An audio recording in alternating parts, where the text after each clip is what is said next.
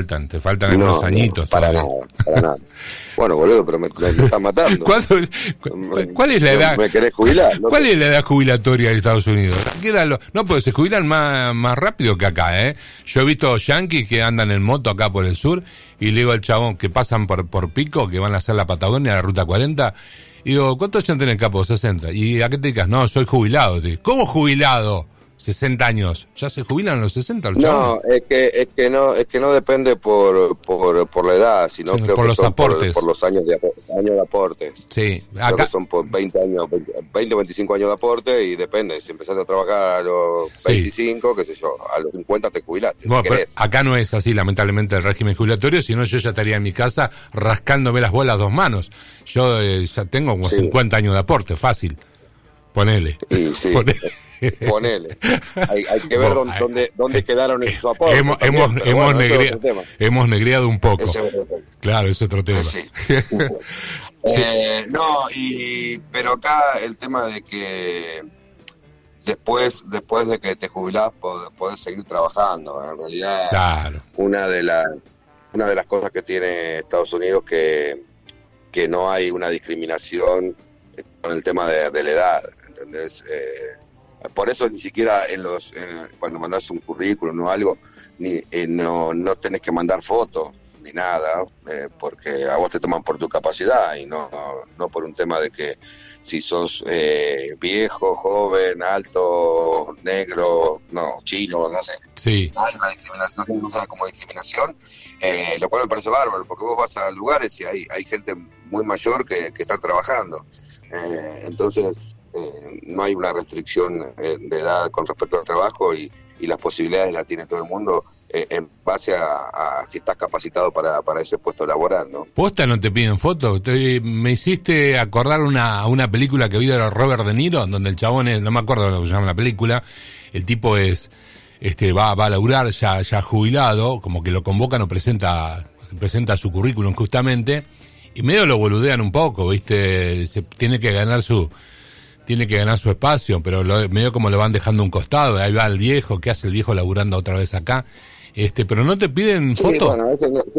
no, no, y porque me parece que es una forma de donde vos estás eh, discriminando por una foto si, si, si se ve bien, se ve mal, si sos lindo, sos feo. Claro, claro. Claro, bueno, pero lo que, lo que te tiene que importar cuando tomas una persona laboral, a, a, para un puesto laboral, es si el tipo está está capacitado como para, para ejercer ese puesto. Claro, si es idóneo, es, si es idóneo para, para el puesto. ¿Qué, mirá en qué tema nos metimos, porque una cosa es por tener los títulos, es decir, soy recibido, no sé, en la Universidad de Massachusetts, pero ¿sos idóneo realmente para cumplir tu laburo? Esa es la cuestión, ¿no? Que vos, el tipo te rinde. pasa lo que pasa es que con el correr de los años, y, creo que en casi todas las profesiones, vos tenés que ir actualizándote en un montón de cosas. Claro. No, no tiene nada que ver que vos hayas recibido hace 20 años de periodista y, y ahora eh, el mundo de la comunicación cambió. Entonces, el tema es no solamente el título que tengas, sino el background laboral que tengas, en el sentido de que si estás actualizado con cómo se está desarrollando el mercado en este momento. Entonces, eh, pasa también por eso, ¿no? No solamente el título que tengas, porque tampoco el título te, te garantiza nada, te garantiza la parte teórica, pero después el, el, el tema el tema de lo que es en la práctica tenés que estar actualizado. Entonces, yo creo que, que la edad eh, no influye siempre y cuando te mantengas al tanto de, lo que estás haciendo, ¿no? Y de cuáles son las últimas tendencias en, lo, en las últimas formas de, trabajo. Entonces, es eso más que nada. Está. Eh, la posibilidad que tuviste de llegar a, ver a la selección argentina, casi tocarlo a Messi, tocar a los jugadores cuando entraban a la cancha, tiene mucho que ver con tu talento, con tu experiencia, con tus contactos y también con la picardía argentina, pues yo escuchaba ayer algo que subieron tus compañeros ahí en el piso, que estaban en un departamento, que los chabones se habían ubicado en un lugar, se habían puesto atrás del arco de Argentina. Y vos llegaste y dijiste, ¿qué hacen acá? Los, claro, si los goles los vamos a hacer los otros. Que acá no vamos a tener una puta imagen de, un gol. Se, supone que Argentina-Honduras claro, si nos quedábamos a ver cuándo iba a atacar Honduras, y vamos a estar 45 minutos tomando mate atrás de un arco. Claro, eh, la única buena que iba, eh, claro, iba a ver de cerca al argentino, pero no iba a haber un gol ni de casualidad. No, no, te explico, a mí, eh, yo le hice toda la producción de acá a, a la gente de DirecTV Sports y, y trajeron a, a, estos, a estos chicos, a Nico Quiato, a Nati Jota y a Flor y a Nacho, que son los que tienen, son los, los influencers más reconocidos en estos momentos en, eh, en Argentina, tienen, tienen ellos su propia plataforma que se llama Lucy TV. Y, bueno, y DirecTV los lo trajo para acá para hacer una semana de programa y hacer todo lo que es el tema de, de la selección. Y, eh, DirecTV te contrata a vos para que le hagas la producción también. No, DirecTV me contrata a mí para hacer todo lo que es la producción aquí en Miami. Claro. Porque es lo que hacen muchas, muchas empresas internacionales cuando vienen y yo no estoy por ahí tengo que dejar algún proyecto que en el cual estoy y, meterme en esto, pero bueno, como el, presidente de DirecTV Argentina es muy amigo mío, que trabajamos mucho tiempo juntos acá en, en Miami, me, nada, me llamó, me, dijo si, le, si, si podía hacer ese laburo y, nada, y los traje acá, alquilamos, alquilé un, un, un, apartamento ahí en la zona de Brickell, ahí en una zona súper exclusiva, porque lo que necesitaban era, eh, si venís a Miami, es que la posibilidad de que se vea que estás en Miami, porque claro. podían haber metido en un estudio. Claro. Si lo metieron en un estudio, es lo mismo que estés ahí, que estés, no sé, en Pico, en, en Catamarca, es lo mismo, porque estás encerrado en un cuarto. Tal cual. Entonces, bueno, la, la idea fue alquilar un, apartamento así, en dos días montamos un estudio, que, es bastante complejo, sobre todo cuando tenés que salir por streaming, nosotros teníamos que hacer tres streaming eh, a la vez, que era uno era para para YouTube, Twitch, eh, DirecTV y Torneo de Incompetencia, porque Taise también estaba metido ahí. eh, entonces, bueno, pero en dos días y medio armamos el estudio, lo cual salió muy bien, después hicimos muchos programas en exteriores y todo, y bueno, hasta el día, de, hasta hasta que llegó eh, el, día del partido, ¿no? Qué bien, qué bien. Y que, bueno, bien, la verdad que muy bien. Y eso fue, bueno, lo de la cancha eh, eh, fue así, cuando, cuando a vos te, te asignan un lugar en el, en el campo y si sos, si podés estar en campo de juego, te asignan siempre atrás de uno de los dos arcos. Claro, claro. es lo, donde tenés que ir. Y cuando hicieron el sorteo y yo vi que estábamos atrás del arco donde estaba Rulli, eh, digo, no, claro, vámonos. Claro. Y, y, claro, digo, ¿qué voy a hacer acá? Y nada, y vos viste lo que es la ley del impostor, vos tenés que arrancar derechito y, y hacerte como si fueras el dueño del estadio. Sí, te tenés que hacer el seguro, tenés que ir con toda la seguridad. Si vos vas dudando, fuiste, te quedás a la mitad de la cancha. Eh, bueno, entonces, nada, le dije a chico, arranquemos por allá, y me dice, ¿se puede? No, no se puede, pero vamos.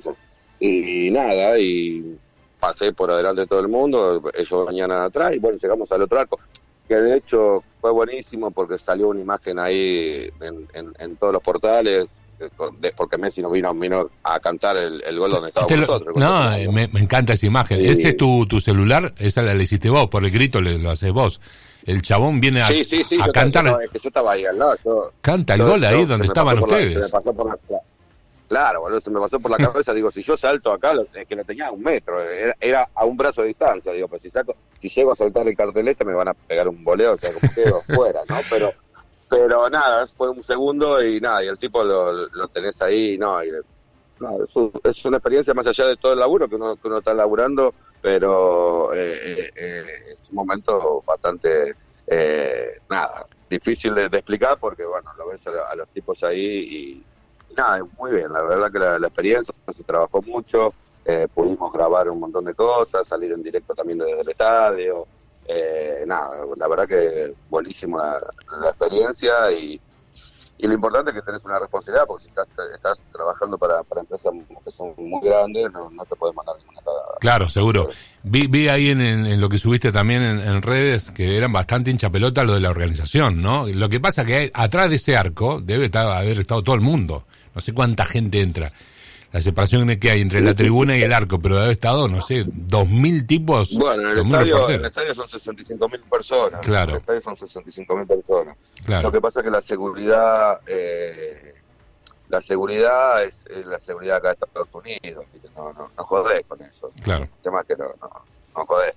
Porque imagínate eh, con cuáles son las las medidas de seguridad, sobre todo para un evento que entran 65 mil personas. Eh, eh, a mí, yo en un momento, eh, con nosotros estamos ahí en la, en la zona mixta, que, se agarró, que agarramos varios jugadores para hacer de nota y todo eso, que eran muy buenas. Yo en un momento dije, bueno, si yo salgo de la zona mixta, yo me puedo quedar para lo agarro fuera, cuando porque salen de la zona mixta y ellos se van al micro. Sí. Y bueno, entonces eh, también hice la, la gran Argentina, había 200 tipos de seguridad y le dije que yo tenía el auto parqueado ahí al lado. Entonces, claro. Eh, que se va, se va, se va, sí, se me voy, me voy. Lo pasa que no lo pude, grabar, pero estaba con, con todos los, jugadores cuando salían ahí y, estaban entrando al micro y bueno, eh, nada, experiencia que, que uno como productor, vos sabés que como productor lo que tenés que hacer es resolver. Tal cual, tal cual. Y ahí vale, y ahí vale todo. En un momento mi, inglés fluido me indica que el chabón te dice el, seguridad ahí cuando estás llegando al micro, cuando ya se va a la selección, foto, no video, te dice el tipo. Fotos sí, video no, puede ser que te haya dicho. No, me dice, me dice, no, no pics, no video, me dice que ni foto. Ah, nada, nada. Yo digo, qué raro que haya dicho fotos sí, video no. No, no nada. No, no, pues yo le digo pic, ah, como, como que solamente le iba a hacer con una foto, me dijo, no, no pic, no video, no, que no ah. podía hacer nada ahí. ¿Y? Y bueno, pero y grabé, boludo, no me acuerdo. vale. ¿Qué, ¿Qué me venía a decir que no filme?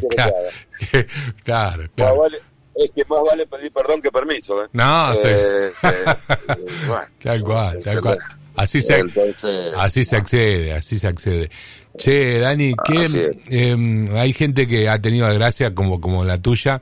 ¿Es la primera vez que ves a Messi personalmente? Porque me dicen, una cosa es verlo por televisión y otra cosa es verlo en el campo de juego al chabón, cómo vuela. Parece que se desliza arriba del campo, no, no, no corre, no está apoyado. ¿Es tan así, es tan rápido el chabón? No. Sí, es, y es otra cosa. Uno que, que uno mira fútbol todo el día es, es, distinto verlo ahí y, ver a Messi. Lo que pasa es que lo que tiene lo que tiene Messi es que te te descoloca mucho con el movimiento. Entonces ahí, Tiene tiene cuando cuando va a hacer cuando va a hacer un control que le dan un pase, el tipo te, tiene un movimiento muy rápido que los tipos quedan mirando para el otro lado. Claro, claro. es, eh, y bueno, y, y, te das cuenta que cuando Argentina eh, ataca y pasa tres cuartos de cancha, juegan a otra velocidad, es otra cosa. Claro. Eh, juegan, a, juegan a otra velocidad. Y también te das cuenta que Messi no está metiendo la patita nunca, porque se debe estar cuidando a Claro, imagínate, seguro. No, cuando yo vi ahí en el, área no trabajaba, el tipo no va a trabajar. No, olvídate, menos en un amistoso, tiene toda, toda la ficha puesta en este el último mundial del tipo, no se va a andar arriesgando por, jugar contra Honduras, ¿viste? No, no pero es, es, otra cosa, verlo jugar y, la, Porque, nada, yo, igual, lo, boludeé todo, todo el partido a, yo digo, acá sí, trompada sí, con, al, arquero. No, boludé, digo, este, este morocho se da vuelta y te emboca, te emboca en cualquier momento. sí, yo dije, cuando termine el partido, el López viene y me se da vuelta, y, pero... Nada, lo volvíamos todo. ¿Te marcó en algún momento? ¿Se dio cuenta que ustedes lo estaban gastando todo el rato o no? Sí, si lo tengo, lo tenía un metro. a un yo... metro. Yo estaba al lado, a un metro, le decíamos de todo. Sí. De todo. López, sacá López, no, lo volviste loco, pobre tipo. Lo, volví loco López. bueno, lo volvimos todos, sí, ahí. Sí, sí, tal cual.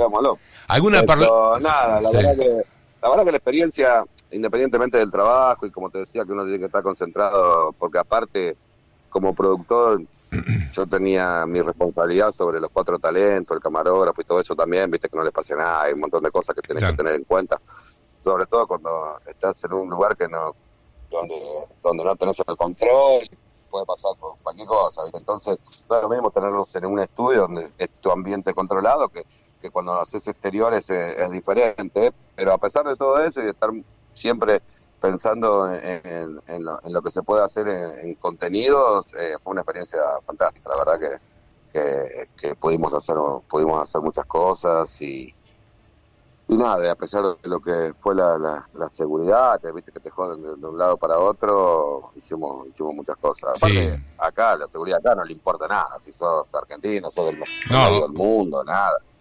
Sí. como lo tiraban para atrás. Yo veía a gente, eh, periodistas famosos, que yo bien de cosas, ¿sabes cómo lo volaban para atrás? No importa nada. No, seguro. Eh, pero no, pero todo bien. La verdad que fue una, una muy buena experiencia y, y, y, se laburó se laburó mucho durante toda la semana, ¿no? Que nosotros terminamos el, el sábado este, va, antes de ayer se, grabó el último programa ahí en, en, un restaurante en Brickell y, bueno, no, pero muy bien, Bueno, ¿alguna postilla, alguna anécdota o alguna o varias anécdotas que te hayan quedado de, de esta presentación de Argentina? Este, algo que, che, acá me caí de risa, acá la pasé más o menos o... No, anécdota, qué sé yo, por ejemplo, eh, vos para entrar al campo de juego necesitas el, la, un chaleco verde que, te dan como, como para entrar.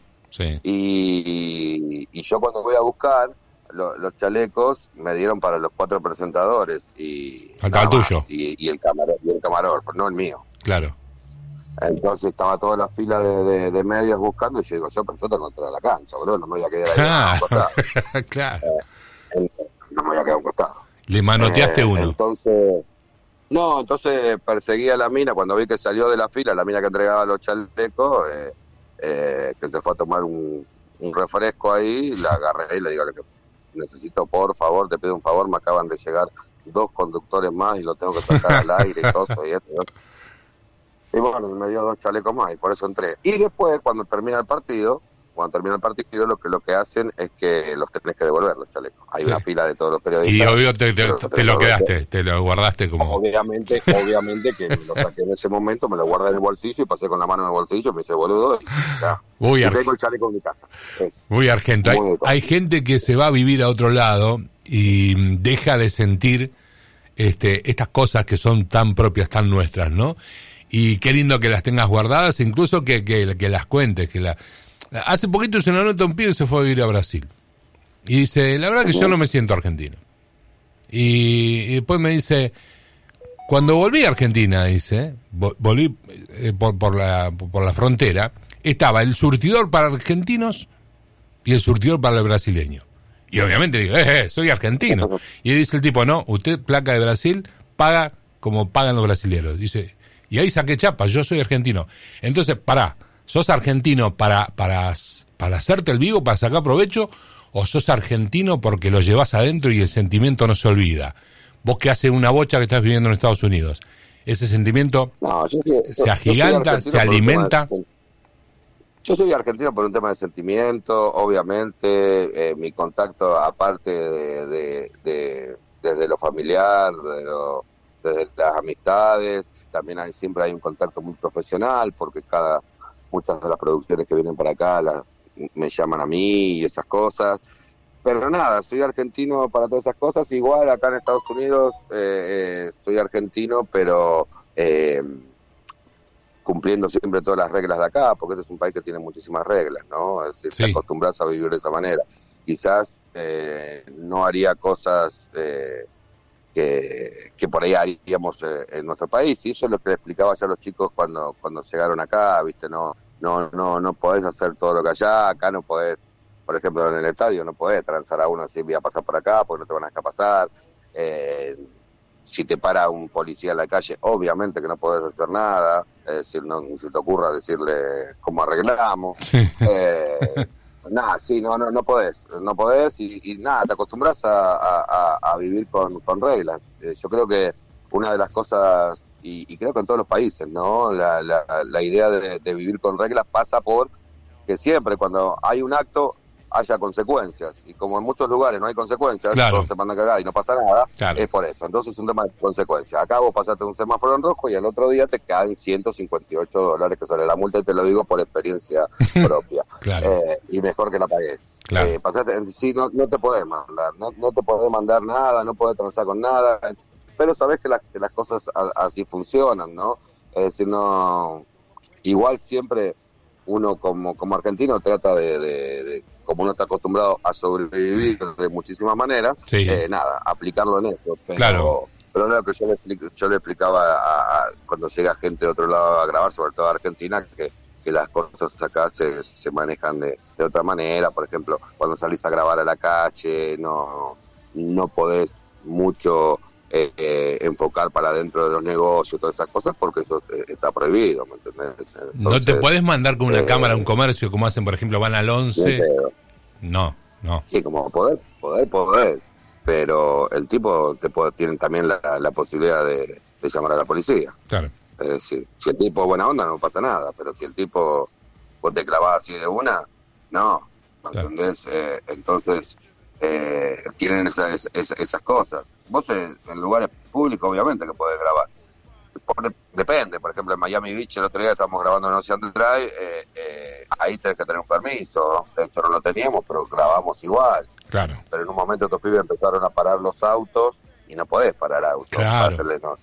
Y, llegó la policía a los 45 segundos. Sí, ¿no? Claro. Eh, anda a cortar lo que dijiste siempre. Anda a cortar una calle ahí, ¿no? Sí. No, no, no, podés. Entonces hay cosas que, que nada, uno los va orientando y uno viviendo acá ya desde muchos años ya te, ya te da cuenta de, de, lo que puedes hacer y de lo que no. Claro. ¿Cuánto, ¿cuánto llevas ya, Dani, en Miami? Yo llevo eh, desde el 2010, octubre de 2010 vine, yo ya soy, ya soy ciudadano de Estados Unidos, ya tengo pasaporte de Estados Unidos, así que nada, ya... 2010. Eh, 2010, ya hace 12 años, 12 años estoy acá y estuve 8 en, en, República Dominicana. Ahí está. Así que ya hace 20 años fuera de, Argentina. Pero bueno, siempre, obviamente, por eso te digo, uno, yo, yo nunca me, alejé de, de consumir todo lo que tiene que ver con con, con Argentina, ya sea en medio, en televisión, en, estar siempre en contacto con mis amigos, con mi familia. Es decir, uno, nada. No reniega, no reniega de su condición, ¿no? Está, está perfecto. No, además, a mí me, me, duele, estoy mucho más informado de las cosas que pasan en Argentina de las que pasan en Estados Unidos. Acá no pasa mucho a nivel, a nivel lo que pasa, porque la cosa, este quien esté, más o menos, lo básico funciona igual. Es decir, no, no, no hay un cambio, ¿no? acá no se discute de una cosa o, de cosas de políticas locales, pasan por, por otro lado, no, no pasa por, por algo que te afecte muchísimo la, la vida. Por más que este año haya habido un poco de inflación y esas cosas, pero tampoco es que, es que, te afecte demasiado. ¿no? vos tenés más, más o menos lo económico, lo, la salud, la educación y la seguridad, que no importa el gobierno que esté, va a ser lo mismo, entonces a vos ya la política acá pasa por, por, por, otro lado, no, no, no por lo básico. Claro, claro, no es, no es tema de discusión, no, ni siquiera eh, discuten que, che, ¿viste cuánto aumentó la leche? si no aumenta nunca. No, no, no, es, un tema de partido político, no es un tema porque cuando vos tenés una política de Estado, que sabés que si la seguridad va bien, ¿para qué carajo la va a cambiar? Si la educación va bien, ¿para qué la vas a cambiar? Seguro. Entonces, pasa por, por ahí y, las discusiones de quién va a ser presidente o quién va a ser presidente o diputado o senador pasan por otro tipo de, discusiones, ¿eh? por más que más por una mirada de, de país, ¿no? Sí, de conjunto, de conjunto, claro. Sí, de tu país con, respecto al mundo, más que nada lo que se discute mucho es lo que es la política exterior más que lo que es la política interna, que son políticas de Estado. Porque yo creo que a, todo el mundo que gobierna un país lo que le importa es que sus, eh, sus ciudadanos estén bien. No, sí, bueno, estando bien son cosas básicas, boludo. Tenés que tener seguridad, salud, una economía estable y, ya son las cosas las cosas básicas que vos tenés que tener, no importa el gobierno. Si, si estás bien, si vos sabés que podés salir a la calle y podés andar con un teléfono en la mano, mientras no te metas en un lugar complicado y no pasa nada, y tenés seguridad, y te pasa algo y llamás y a los 10 segundos está, eh, está la policía. Que, vas a estudiar y tener la posibilidad de estudiar. Y acá es un mérito, porque acá dicen, no, estudiar en Estados Unidos es carísimo. Sí, es carísimo. Pero acá desde, desde que los chicos están en poner el séptimo grado allá, están haciendo puntos, puntos, puntos, puntos, y eso te suma para la universidad. Mi hijo empezó este, el año pasado la universidad y nosotros no pagamos nada porque tiene beca. tiene beca por, por todo lo que hizo durante la secundaria. Qué bárbaro. Eso es mérito, eso es mérito, claro. El chabón se Eso es mérito, ¿entendés? Si el chabón, vos sabés que desde los 12 años tiene que estar, porque todas las materias te van dando puntajes, que después, cuando terminas la secundaria, eso ¿a qué conlleva? Aunque vos, si vos tuviste, tuviste un comportamiento y muy buenas notas a lo largo de todo de toda tu estadía en la, en la, en la secundaria, tenga la posibilidad que el Estado te ponga el dinerito para que vos vayas a estudiar a la universidad. Claro. Y que se renueva todos los años. Es decir, si este año anduviste mal en la universidad, el año que viene, olvídate de tener beca. Es decir, entonces ellos lo, que, lo que apoyan es eso. Igual, si no tenés, no tuviste eh, muy buena nota y no, no, te, no va para una beca, te dan los créditos estudiantiles, que después lo estás pagando durante 30 años, ¿no? Pero bueno, tienes la posibilidad también de tener un crédito estudiantil. Otra cosita, acá de, los pibes de 200 días van 30 clases y no pasa nada, Este, claro, pero ¿sabes lo que pasa? Es que, eh, eh, que, es que a esa edad por a ellos lo toman y dicen, ah, qué bueno, no voy al colegio.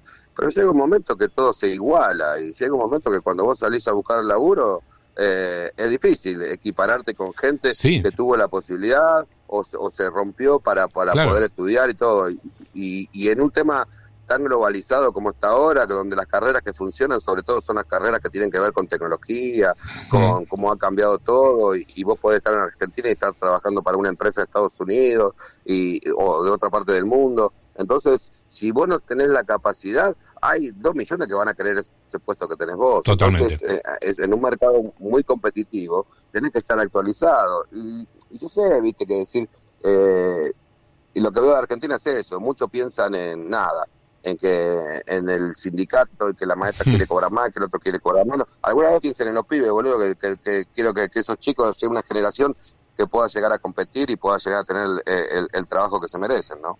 Va por, va por ahí. Siempre, siempre es por ahí, por la educación. Y si no le prestamos atención a eso, estamos perdidos. Inexorablemente estamos perdidos, sí. tal cual. Es que si vos perdés una o dos generaciones de, gente, terminás trabajando por, por dos pesos o tratás de ver cómo, cómo me meto en, algo que tenga que ver con el Estado. Eh, y acá, por ejemplo, en Estados Unidos, para entrar a una oficina del Estado, te piden 200 mil cosas. No, no porque sos eh, amigo primo de. No, es que no vas a entrar. claro, claro. Nunca vas a entrar por eso, man. Claro. Eh, te, piden un montón de, requisitos y porque en realidad vos cuando estás en una oficina del Estado estás representando al país, al Estado, estás representando al tipo que te viene a hacer una consulta o, según en qué parte del Estado estés. Entonces tenés que tener una calificación eh, para eso.